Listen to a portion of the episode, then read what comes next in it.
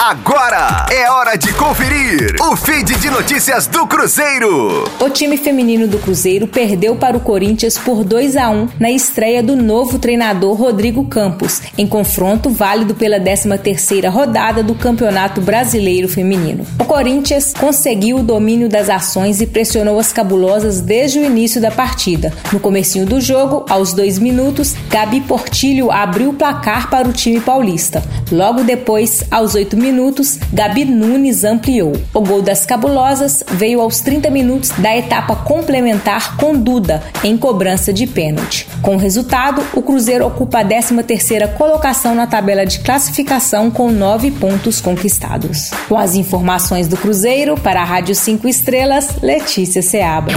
Fique aí! Daqui a pouco tem mais notícias do Cruzeiro. Aqui, Rádio 5 Estrelas.